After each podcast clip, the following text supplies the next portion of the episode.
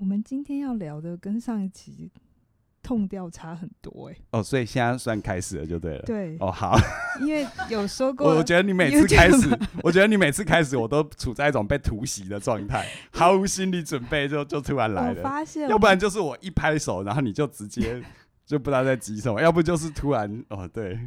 蛮好的，并没有，因为 YouTube 的开场我们要自然一点。嗯，我只是想到我们上次录的是有呃《鬼灭之刃》是漫画书，嗯，对对对。然后我们今天你选的这本书，我觉得跟《鬼灭之刃》是个两端的 一个历史的很有高度的一。没有啊，《鬼灭之刃》在讲大大正时代的故事嘛，然后这本书也是在讲一个古人写的一本经典书啊。好，对不对？听众一定不知道我们现在在干什么，这样这样蛮牵强的，对不对？好，我们来正式开场。就是各位朋友，大家好，又到了有声书评的时间。今天呢，凯宇呢想要透过一本书，叫做《呃人生无极限》，《孙子兵法》，打造你的全胜思维。透过谈这本书的阅读、想法、行动，让我们可以跟书有更多的对话。嗯哼，那个凯宇，我知道其实你很爱历史，对，而且《孙子兵法》其实你不只读过一本。对，家里就一排书这样子，啊、而且是《孙子兵法》其实是你的爱书之一嘛？对对对，我觉得是非常经典的，嗯，它是一个思想的指引这样。那其实我们有声书评好像没有特别介绍过《孙子兵法》的。书就是以《孙子兵法》为主轴，对对对。是，那是什么让你想要介绍这本书给我们的朋友啊？好，在讲是什么之前的话，记得要订阅我们的频道。身为主持人忘了这件事情，身为主讲者就提醒一下这件事情。OK，好。主持人很忙哎、欸，很忙哦。对哦，我每次帮你主持，我也觉得超忙的。好，那如果你在 Podcast 的收听的话，记得我们现在有声书评有专门的 Podcast 的频道，你只要搜寻“有声书评”这四个字就可以订阅，也记得给我们五颗星的评价。据 Podcast 的的侧面侧面了解，好像是大家的订阅、留言，然后给五颗星，好像才会推那个排名嘛，对不对？就是如果有人因为你推你分享给他，然后加入你的新频道的话，嗯，那个排名就会很前面。对对对，所以拜托大家帮帮忙，好不好？好，来，你刚刚的问题是什么？忘了是什么让你介绍这本书？好好，这本，这本书跟别本书有什么不一样？好好好，其实这本书哈。的确，我们过去我刚刚经理这么一讲，我回想一下，我们过去有声书评几乎没有以《孙子兵法》作为主体的这个书的介绍嘛。嗯、那这本书书名里面就谈到《孙子兵法》，打造你的全胜思维。只是我会挑它蛮特别，因为呃，我自己的确呃读了一些关于相关的书，或者是一些历史上面，或者是以这一本《孙子兵法》作为评论为主体的书。嗯，但我。读了很多，我一直没有跟大家分享。我总觉得它的进入门槛很高，嗯，而且很容易让人家觉得读《孙子兵法》就是读一本兵法的书，就是一本好像谈战争跟商、嗯、商战的书。对对对对，就好像比如说兵者诡道也，嗯、好像好像好像就是你想要变得更厉害啊，嗯、或者是好像你希望你的那个出其不意的能力越好才要去读。嗯对，所以我我想这个部分的话，哈，就是一方面我我在猜，可能我自己也准备度不够吧。我猜，因为我本身又不是历史专家，也不是这个古文这方面的一个的的一个的一个这个专业学者，嗯，我只能说我在我的人生里，或者是我在我。事业发展的过程当中，我大量的运用这样的一个思想来帮助我。是，那一直到我看到这一本书《人生无极限：孙子兵法》，打造你的全胜思维。它的作者呢是一位台湾的学者，叫吴顺令。好，他是在二零二零年八月份由商周出版，很新哎、欸，对，还蛮新的。我也很少推荐这么新的书，这么新的书，因为啊，其实我在读这本书，它开篇的第一部分，这本书里面有四个部分。但他开篇的第一个部分的第一句话的标题就完全吸引到我。是的，对。因冲着这个标题，我就真的很认真，在很短的时间把它读完。而且你喜欢到不止你自己读，我们全公司都要读哎、欸，委屈你们了哈。因为我们公司有一个叫 思思会的这个呃呃，算是一个读书会这样子。我们内部的读书会啦，嗯、对，对，它是我们内部选书。对，因为我我总总觉得我们本身是做知识跟内容产业，结果我们自己。内部我们不读书，那说不太过去这样子。好，所以他的第一个部分哈，他就提出一个问题，他说：“你要的是一个位置，还是一个未来？”位置跟未来，嗯，你要的是一个，比如说像有些人刚进职场，他想要第一份工作就有什么样的头衔好，或者是他想要第一份工作，钱多事少离家近，位高权重责任轻，每天睡到自然醒，领钱领到手抽筋。你忘了这个段子要让我讲完吗？好，就是比如说他可能进去之后，他觉得哎、欸、哪个部门的哪个位置做哪件事情好像比较简单，他就很想要到那个位置去。对，对，所以我觉得这个就是我在读很多《孙子兵法》的讨论当中，他好像似乎都是从一个比较高的、比较大格局的角度。那你知道一般人是想说，那跟我什么关系？对，我手上没那么多资源，我又不是。呃，我又不是军事家，我也不是政治家，我更不是那种商业的大佬。对，好像我如果平常不需要跟人家谈判，我就不需要《孙子兵法》的概念。对对对对，嗯、所以我我我会觉得，就是说这本书我特别挑出来，就是它完全是以我们个人，你怎么想你的人生，嗯、怎么想你的选择，怎么样在面对呃很复杂的环境底下，你看，尤其像二零二零疫情啊等等这些，在这里面，我觉得它。回到一个主轴，叫做我们个人如何安身立命。然后你要的是一个位置，还是一个未来？它其实是为我们展演希望。是啊、呃，像他就里面这一篇，他就直接引用孙子自己的故事。嗯啊，那吴吴公教战，吴公教战，吴公教战的故事。好、嗯，这个不是吴公哦，是吴吴国的皇宫。谢谢你的解释。我们没有字幕，他们会听不懂。没关系，我们有海外的朋友。没关系，没关系。就是在吴国，在战国时代，对对对，战国时代的吴国哈的宫殿里面，孙子等于是他自己去面试就对了，对对对，哈，面试一个将军，面试一个指挥官的位置。然后呢，这个历史故事我大概讲一下它的脉络，你多多少少都听过，嗯、就是。呃，吴吴王他要测试你孙子是不是有真才实学，虽然他是借由这个伍子胥的引荐，嗯、先看了他写的《孙子兵法》，觉得哇，真的是惊为天人。嗯、可是你是纸上谈兵呢，还是有真真才实学？简单讲就是书面审查过了，我们现在要来没错正式面试。要面试，好，那面试的时候呢，呃，孙子也很妙，他就直接请吴王把他的所有的宠妃都叫出来。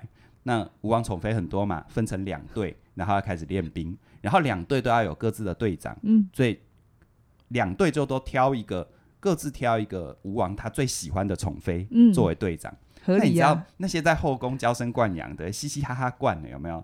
那个一个口令一个动，而且孙子在事前还很详细的去说，我说什么就要做什么，我说什么就要做什么，还操练了很多遍，然后告诉他们。我们现在就是模拟一个军队，所以如果没有照做的话，就要军法从事。是，是还把军法从事是什么意思讲得很清楚。就这些宠妃，大家没有当一回事，所以正式来的时候怎么样？就不爱插鼻啊，就就继续洗脑。向左转的就一一喊向左转，就很多人不转，有些人向右转，有些人向后转，对不对？这边打屁聊天，就孙子就直接把。两个带队的宠妃啊，因为因为就军法的角度来说，你不能把所有人杀了，那你就要找负责人，负责人就是队长嘛，是队长准备要杀掉。那吴王开玩笑，是我的爱妃呢，今天晚上要翻牌子，讲什么？今天晚上少两张，对对对，而且两张是我最常翻的，你你你搞什么，对不对？所以其实《孙子兵法》真正的目的是是是是什么？是，是让吴王不开心。是，然后那我我会鼓励大家详细的故事哈，嗯，你自己看书，看书，而且它里面做了很多层次的分析。我们往往视角只会单纯看哇，孙子怎么有 guts，嗯，可是我们很少看吴王是如何理解这件事。是，他是其实我觉得这跟我们待会后面要讲的这个想法的部分，道天地将法，我觉得有关。很多人把这个道天地将法，孙子兵法里面讲的这个五个最重要的评估元素。呃，比如说他不知道为什么是这个顺序，嗯，或者把道的定义，我觉得理解错误，我觉得很可惜，是，以导致于就是说，你会觉得它是一本很棒的书，它是一个人生指导手册，但你完全不知道怎么把它用在人生里，对对。对，所以他开篇说你要的是一个位置还是一个未来？其实这个位置跟未来哦，不管对孙子来说，不管对吴王来说，他们当下的选择，他们比如说孙子敢这么勇敢的。其实这个搞不好自己就没命了，对不对？对啊。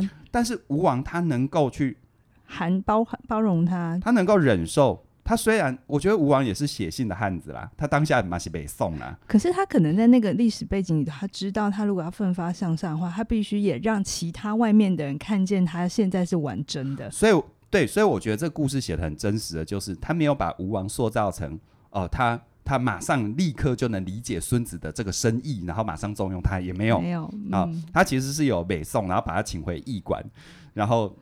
呃、就是要难过一下。然后孙孙子也有故意讲激将法的话，我觉得那个那个过程在这个人性吴顺令的这个写作里，我觉得看起来是读起来真的是很过瘾。所以他他很真实的还原，就是其实不管你看哦，孙子要能够对吴王产生这么大的贡献，某种程度他们两个都要的是一个未来，嗯，而不是拘泥在位置。位置有时候就是你会看的比较小，看的就是呃，比如说我有没有这个宠妃的这种思维，就是。位置，嗯，但是我能不能，我能不能完成一个更大的目标？我能不能为这个更大的目标？我常常说拿什么换什么嘛，嗯嗯，对不对？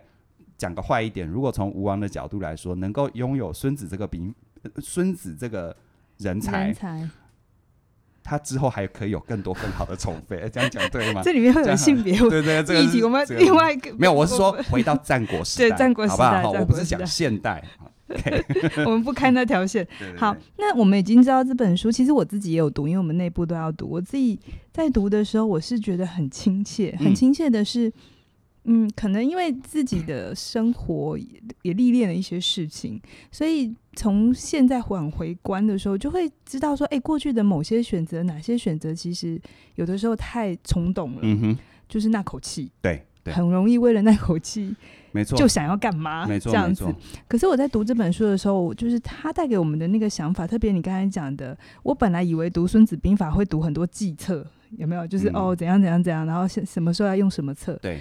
但是没有，他其实前面大概有快要两百页的时间都没有跟你讲这些事情。对对。他就是跟你讲道天地将法。对。然后你要怎么去理解这个道天？然后这些东西在历史上的故事是什么？嗯、当然，他因为没有办法知道你现在的生活，对，所以他就只能讲他的历史故事。可是凯宇，我有听你你在我们内部分享的时候，你讲的非常好，特别是你对道的理解、嗯，我相信会打破很多人的一些迷思。那、你是怎么理解这里讲的道？OK，好，其实《孙子兵法》它里面有一个很重要的核心主轴，道天地将法嘛。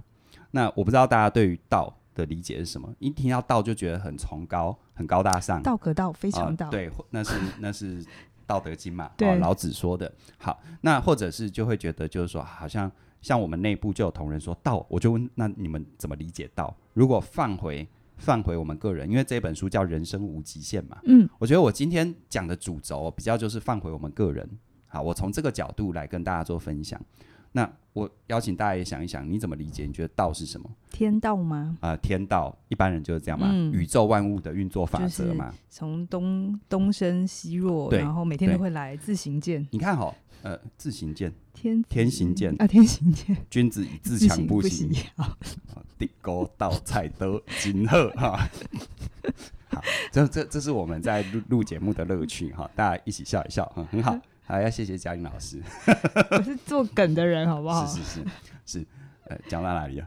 就是天道是什么啦？对，那你看哦，天道这里面就有个吊诡哈。你刚刚说的呃，日出日落，四季更替，这种天道，讲真的需要任何人来讲吗？不需要啊。对啊，你稍微有点基本的常识的，是不是都知道？那这跟你个人选择有什么关系？嗯，其实没有关系的。那再来更细微的哦，更精致的宇宙万物的运作法则。嗯。懂地球自转，没有没有，那个那些东西我们都知道。Oh, okay, 我说的是更精微的，比如说有一点带玄学色彩的。Oh, OK 啊、哦，万事万物的内在运行规律的，嗯嗯，掐指一算，你就要知道什么时候会怎样的。哦、oh.，我讲这那种东西是不是也都玄妙不可言？可是就会让人家觉得很厉害啊，很厉害嘛，对不对？嗯、就会觉得《孙子兵法》在教这个。所以为什么很多很多神棍他一直可以活下来？嗯，就是大家没有搞清楚道是什么意思。大家把道，要么就想象的是太过玄妙深奥。那当然了，我我如果你今天是个政治家，你今天是总统，或者是你今天是位高权重的人，这里面当然会有很多玄妙的地方。可是到你当你到了那个位置，它也不是玄妙了，嗯、因为你拥有的资讯不一样了、嗯。但如果回到我个人，我们个人的话，其实《孙子兵法》一直在讲道，而且你会发现道，比如说我们知道任何事情成功，我们知道要天时地利人和。对不对？那所谓的天时地利人和，天时是不是就天？对，地利是不是就地？人和是不是就将？是不是就将嘛？对，不对？所以，哎，那为什么前面要一个摆个道？嗯，所以如果你觉得是宇宙万物的法则，你觉得是一切的，如果有些人用现代语言，一切的趋势，那不就是天在讲的吗？是啊，时机啊，对不对？是啊，对啊，那为什么前面要摆个道？嗯，你要不要赶快接答案了？道是什么？其实你有没有发现，不管这世界怎么变，就像我们过去二零二零年、二零二零年整个疫情，你可不可以说是一个不可避免的趋势？是不可，虽然你会觉得它是黑天鹅，可是如果放回历史的长河，纵观历史，其实几乎都会那么演变。嗯、对，都一定会有瘟疫的发生。对对对，在罗马时代的时候，其实任何时代都有。都有哈，当文明发展到一定程度的时候，都会有来一个这这个所谓的切换嘛，对不对？那尤其像你最近追剧，你在看《王冠》嘛，对对不对？你会发现 又又爆料了、呃，不好吗？好，对《王冠》嗯、追剧狂。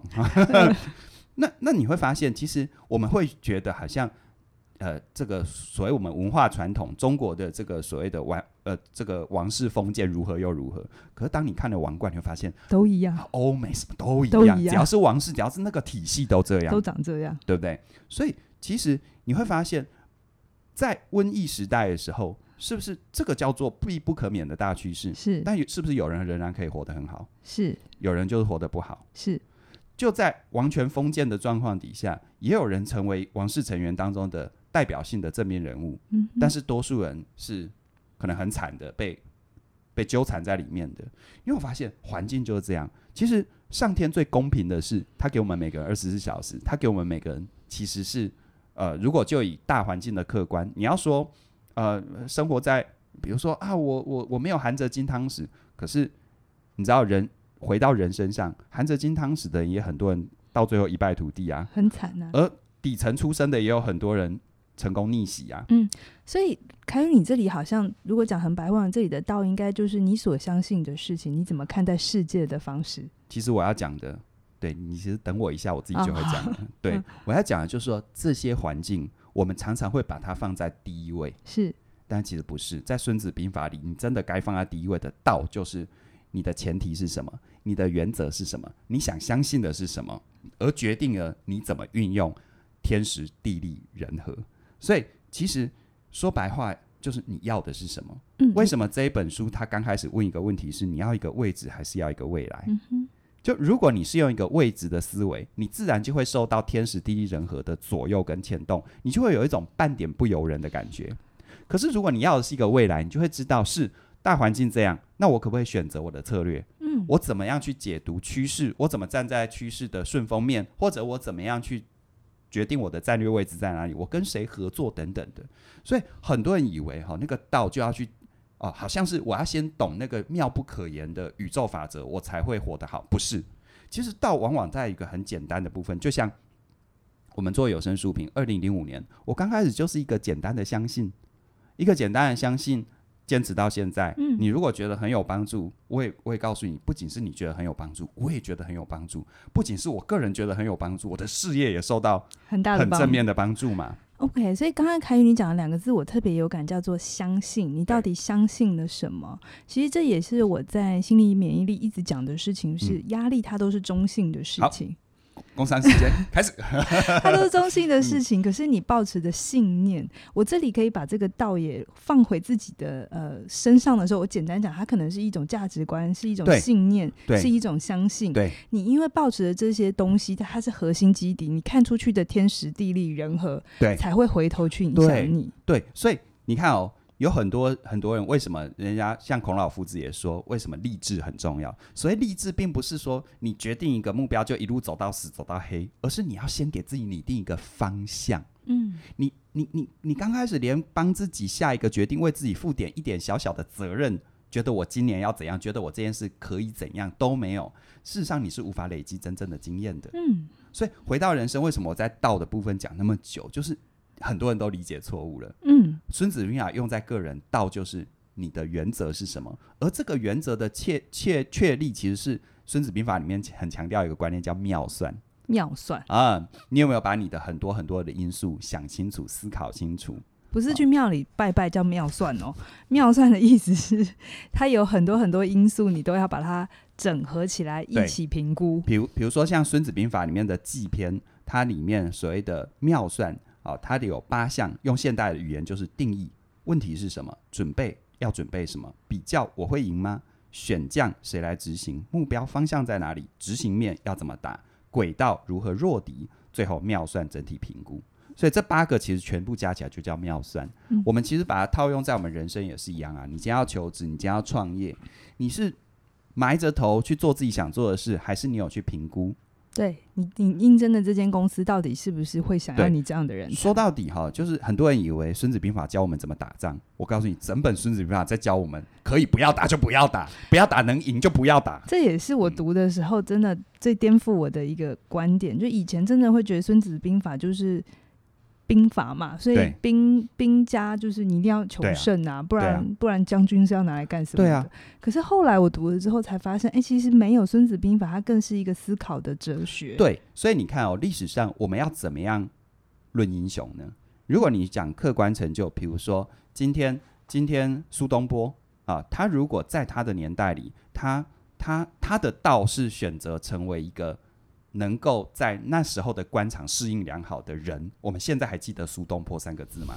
可是如果放到历史的长河，我们能够现在都记得苏东坡三个字，而且他的诗真的是很美，他是穿越时代的。你觉得千古难得一个人，嗯、我们读他的古文不会觉得是古文，是是，对不对？但愿人长久，千里共婵娟。这个是古文，但是以现代人来说，我现在讲还起鸡皮疙瘩。天涯何处无芳草？对。是他讲，但是下面那句话就不是他讲的。对，何必单恋一枝花？是 那我们自己加的。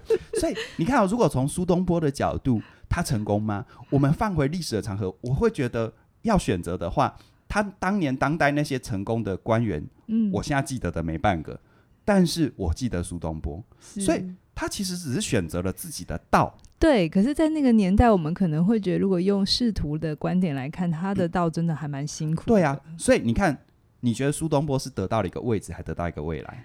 哦，他其实活在我们每个人心中，他永生不灭。他永生不灭，对啊，他是从精神肉体来讲，他他不用透过吃人就可以成为鬼五十五惨这样。可以回来了，来，啊、所以所以道讲完了吗？我们现在讲，所以。道完了之后，其实后面就很快。你看天天，其实说实在，人家说天使就是一个趋势。是，当你有了自己的原自己的原则跟方向，这时候你看趋势，它里面谈到时间、时势、时机，这我不太细谈啦。嗯、就是说，其实整个大趋势的方向，你有这个原则，你才知道哪些东西是要顺势，哪些东西如果风还没吹到你身上，你也不要硬做，或者是你等待嘛。我觉得时间感很重要。对啊，嗯、呃，我自己也是慢慢才发现。年轻的时候，真的自己以为有时间感，可是其实有时候真的是被冲动给控制。对啊，你在冲动底下是没有时间的概念，你只有现在马上。对啊，可是到了年纪大一点的时候，你就会评估，我现在要讲这个是好的时机？是啊，我到底要一个什么样的结果？而且回到人生的一个规划，你看，二零零五年我做有声书评太早，嗯、对整个时机来说，嗯、可是后来当时。就是就是正正式势头起来的时候，其实某种程度上，那个时候我的准备，待会要讲到地，我的战略位置又没有，嗯，对不对？可是事实上来说，我觉得如果没有前面二零零五年做有声书评，现在大家认识我们的是一天听一点嘛？对，我没有那个基础，我没有一直在读那个空气，我在二零一六年的年底也没办法这么快的推出一天听一点，而且也你也没有相关的能力跟。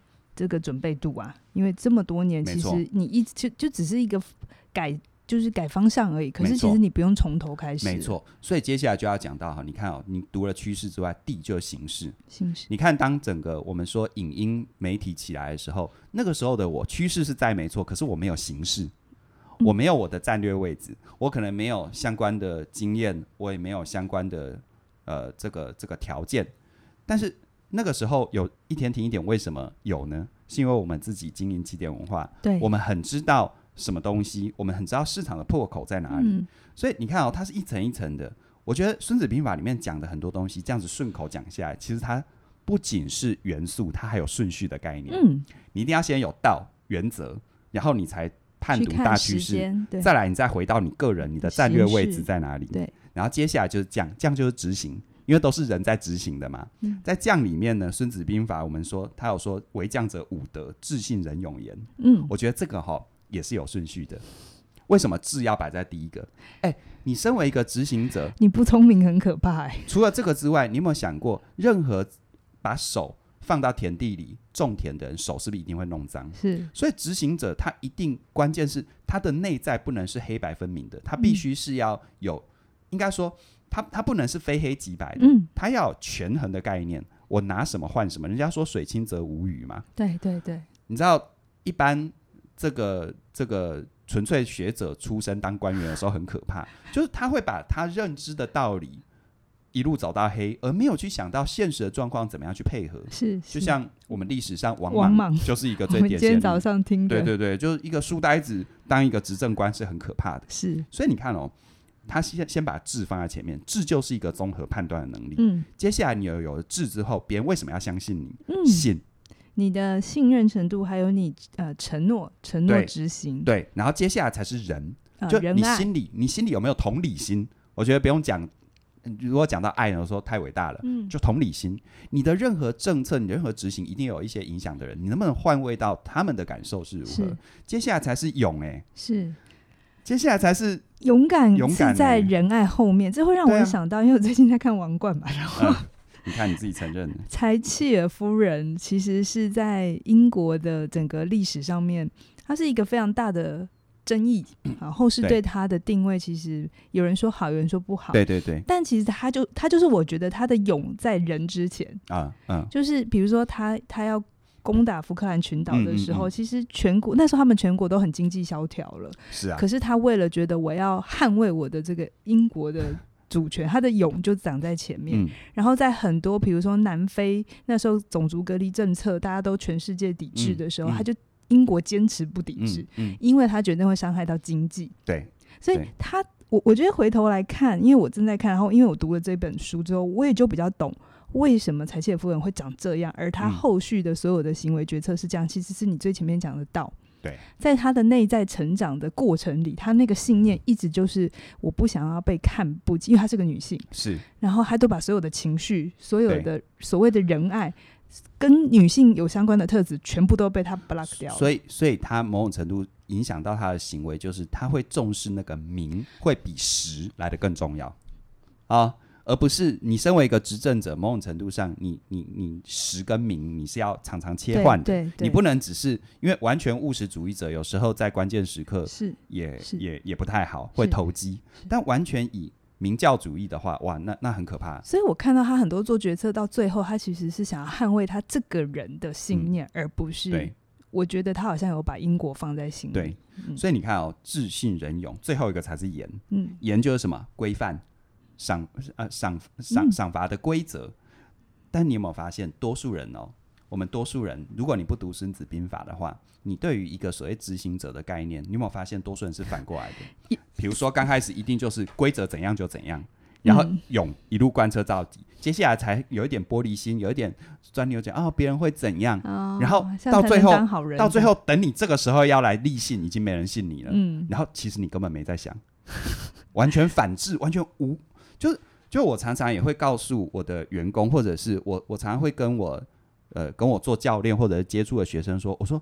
我说哈，其实不要为了做而做，勤勤奋是一个很美好的美德，嗯，但当你的勤奋是为了做而做，那说实在，有时候你知道又笨又勤不快是很可怕的，对。但这里的笨不是指责人，我觉得没有笨的人是没有没在，没在思考的人，是。我觉得你只要开始思考，你的智慧是会长出来。所以，其实你看哦。讲这时候讲执行，你知道为什么自信人？我觉得像我自己读了之后，我更是把自信人勇也不断的提醒自己，做任何事情，当你真的要做的时候，顺序不要搞错，嗯，想清楚智信，接下来你如何让别人相信你？你如何去建立起典范？人同理心，接下来勇，关键时刻不要手软，最后严该怎样就怎样，怎样对，然后最后你看到道天地将法，所以我们说哈道。讲的是前提跟原则，天趋势、地形势、将执行，最后法就是检核。做任何事情都要有回头的检核嘛。嗯，那检核它里面提到的取制、官道跟主用，白话文就是取制就是你的组织这样，就是人员呃，你的组织这样安排适当吗？就组织制度这样适当吗？官道就是你的人才有没有到位，相关的人配合如何？最后主用哦，主用蛮重要，你口袋。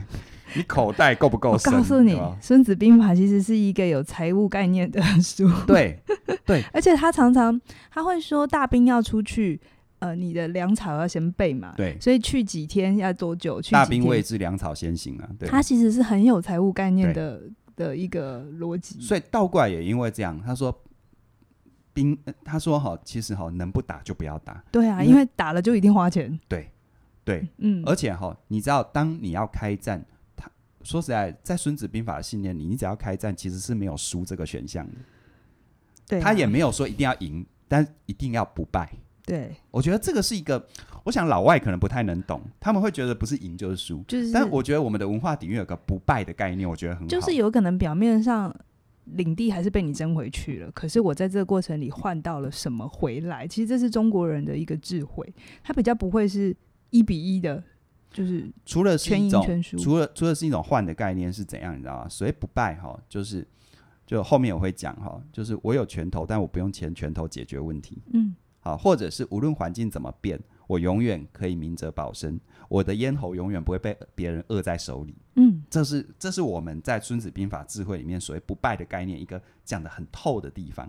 因为你刚刚说的拿什么换什么，某种程度上，它已经是比较是我我没有真的全胜的概念了。OK，对，好，嗯、好，那讲完了那个想法，那最后我们还是要去说，那到底要怎么放回我们的生活里头啊？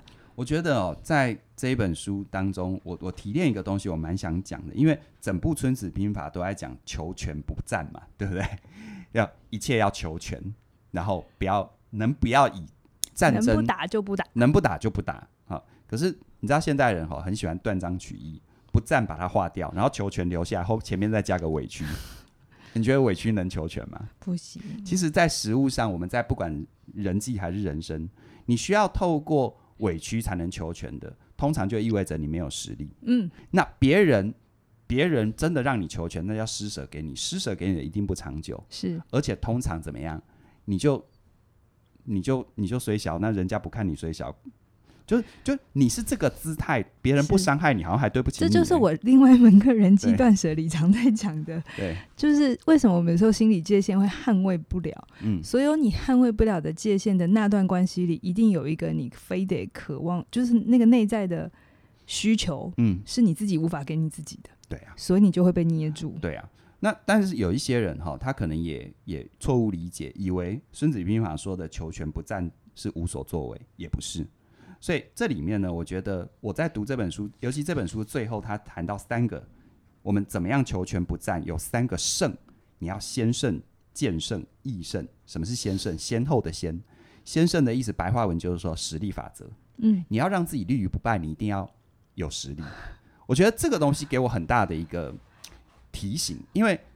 人家说兵者诡道也，所以很多人以为《孙子兵法》在教你怎么样可以投投机取巧啊，嗯、或者是怎么样超捷径。对，当然他也提到怎么样用最小的代价赢得最大的成功，但他的前提，他的道并不是在于投机，他的道在于是我有这么多，但是我不用用到那么多。是，可是我拥有这么多的过程还是很重要的。对。就是我有拳头，但我不用拳头解决问题。所以你没事还是要练拳头，对，只是不是常把它拿出来用。对，就是就如果你真要真格要让我动拳头，我绝对也不会输你。嗯，我一定也让你难看。可是我让你永远知道我有拳头，但是我不会用拳头。这真的是在职场上面一般人比较会忽略，因为特别是现在的什么东西都很快，对，所以我们就会觉得啊，快点，快点，就是这这这个。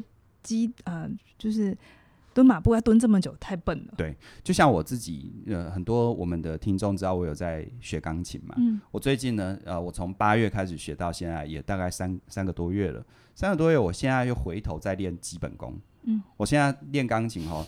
刚开始我练的前面两三个月都会很期待学新曲子，对然后还还很兴奋的会弹给嘉玲听。对对对，对。但是现在现在我的练习哈，百分之八十的时间都在什么？都在对节拍器。是。就真的，你就想象一下，你如果没没学音乐的话，你就想象一下，就旁边有一个仿佛在诵经一样，噔噔噔噔噔噔噔噔，然后我就要开始跟着那个节奏打拍子，然后开始开始去弹，噔噔噔噔噔。超无聊，真的、啊。然后就要开始去练那个很基本的，比如说爬音阶的手指头的换位，嗯，然后时间要在对的，对，爬音的换位，然后然后比如说和弦，我如何让我的手放下去，一定就在那个位置。你接下来就太多了，我直接讲重点，就是他认真练之后呢，弹、嗯、出来的真的比较好听，可是 就是比较我熟悉的，哎，对对对，快乐颂长这样。可是你知道吗？那个那个东西哈，那个东西就是下苦功，嗯，那个东西就是下苦功。那当你有了这个，接下来你要才，我常常觉得哈，很多人他没有先下苦功，就想要有所作为，有所有所变化，有所就要去炫技。我觉得那个是很可怕的。嗯，所以他其实完全《孙子兵法》他完全不是叫你投机取巧，是《孙子兵法》他其实一直在告诉你，为什么你在打仗之前要先妙算。是，如果你实力不够，你不要跟人家玩那一局。所以人家才会。勾践要十年深具十年教训啊，其实就是他知道那时候打也没用啊，你打也没用嘛，嗯、对啊，你在不对的时间，你叫再大声有个屁用，嗯，对不对？然后接下来剑圣，剑圣就是什么？你要有独创的观点，嗯哼，因为事实上来说，尤其其实任何时代都是这样，任何时代在那个年代里，大家的认知的程度不会差太多，那。你如果要推出一个东西，或者是你的生涯定位要完全跳脱出别人的框架，那别人也不知道怎么用你。对，你就要怎么样在最大程度上大家是熟悉的，但是你又跟别人有不一样。嗯、所以这里所谓的剑圣，就是你要独创、独独创，你要有独特的定位。是。那这个在我自己经营公司就很有感，不管是我们推出课程，还是我们经营的方法，我一直都在想我们的独特点在哪里。我不是说我要给。什么市场上完全新的东西？我觉得那有时候很可怕。其实《孙子兵法》完全不鼓励这个。嗯，他虽然讲正其之道，但事实上所谓的正其之道是什么？如果你知道我有这个，你也觉得我会用这个，这就叫正。但是我就偏不用。不是，但是这里所谓的正是什么呢？比如说，你会觉得我先做 A，再做 B，嗯，再做 C，叫做正，对不对？那这一次我就先做 C，, C 再做 B，再做 A，有。你会这种所谓的，其实《孙子兵法》真正讲的出其不意，并不是出怪招，它其实在讲什么？元素都那些重新排列组合。哦，很多人读错了，所以满头满脑去想出怪招啊。那个怪招吼，那是一个什么？比如说你研发一个武器，都没有在实测的过程当中就投放到战场，你真的怎么死的都不知道。嗯，但是《孙子兵法》讲的是这些元素其实都实测过了，你只是排列组合不一样。嗯。哦，这这是他讲的奇呀，嗯，好，然后你知道我有偏不用，那还是回到实力法则，那我不用我没别的，我不就死在那里？嗯，我还是要有别的嘛，嗯，好，所以你看哦，先胜、剑胜，最后是易胜。所以易胜是什么？就是你要把握时机，任何东西哈，何时很重要。就像我一直在讲，其实呃，有声书评很好，可是他当初没有太早，太早。嗯，那你自己在，就像有些人在职场。现在年底了，大家都在做年底考核。那你有没有稍微想一下，或者闻一下空气，读一下空气？你的老板现在最需要的是什么？我自己常常遇到很多人在职场上很妙，你的老板已经明示暗示你现在他最在乎的就是什么，结果你没有先去做那件事，你没有先回应你老板的需求，等到老板对那件事已经冷掉了，已经不在乎了，这时候你再急匆匆的写一个什么计划、什么学习计划，说你要你要怎样怎样。可是常常这样呢？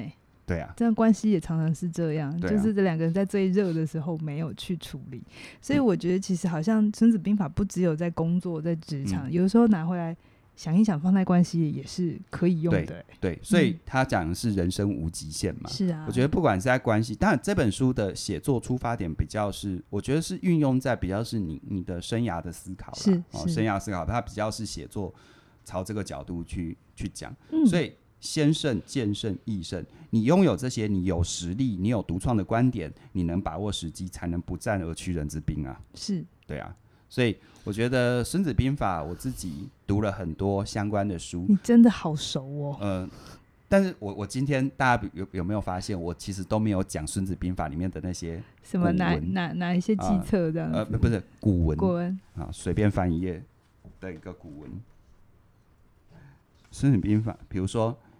行山林，险阻，连念都不会。三点水一个且是沮丧的沮，沮则凡难行之道者为匹地。我觉得这不念不念的原因是因为不想。第一个不好念，第二个这真的距距离大家太远。好，嗯、但是我我觉得想要比较用现代语言，尤其是我自己很有感，道天地降法。嗯，我们常常在面对生涯选择，你真的想一想，你有没有先确立你的前提？你没有先确立，其实趋势怎么吹，干你屁事嘞？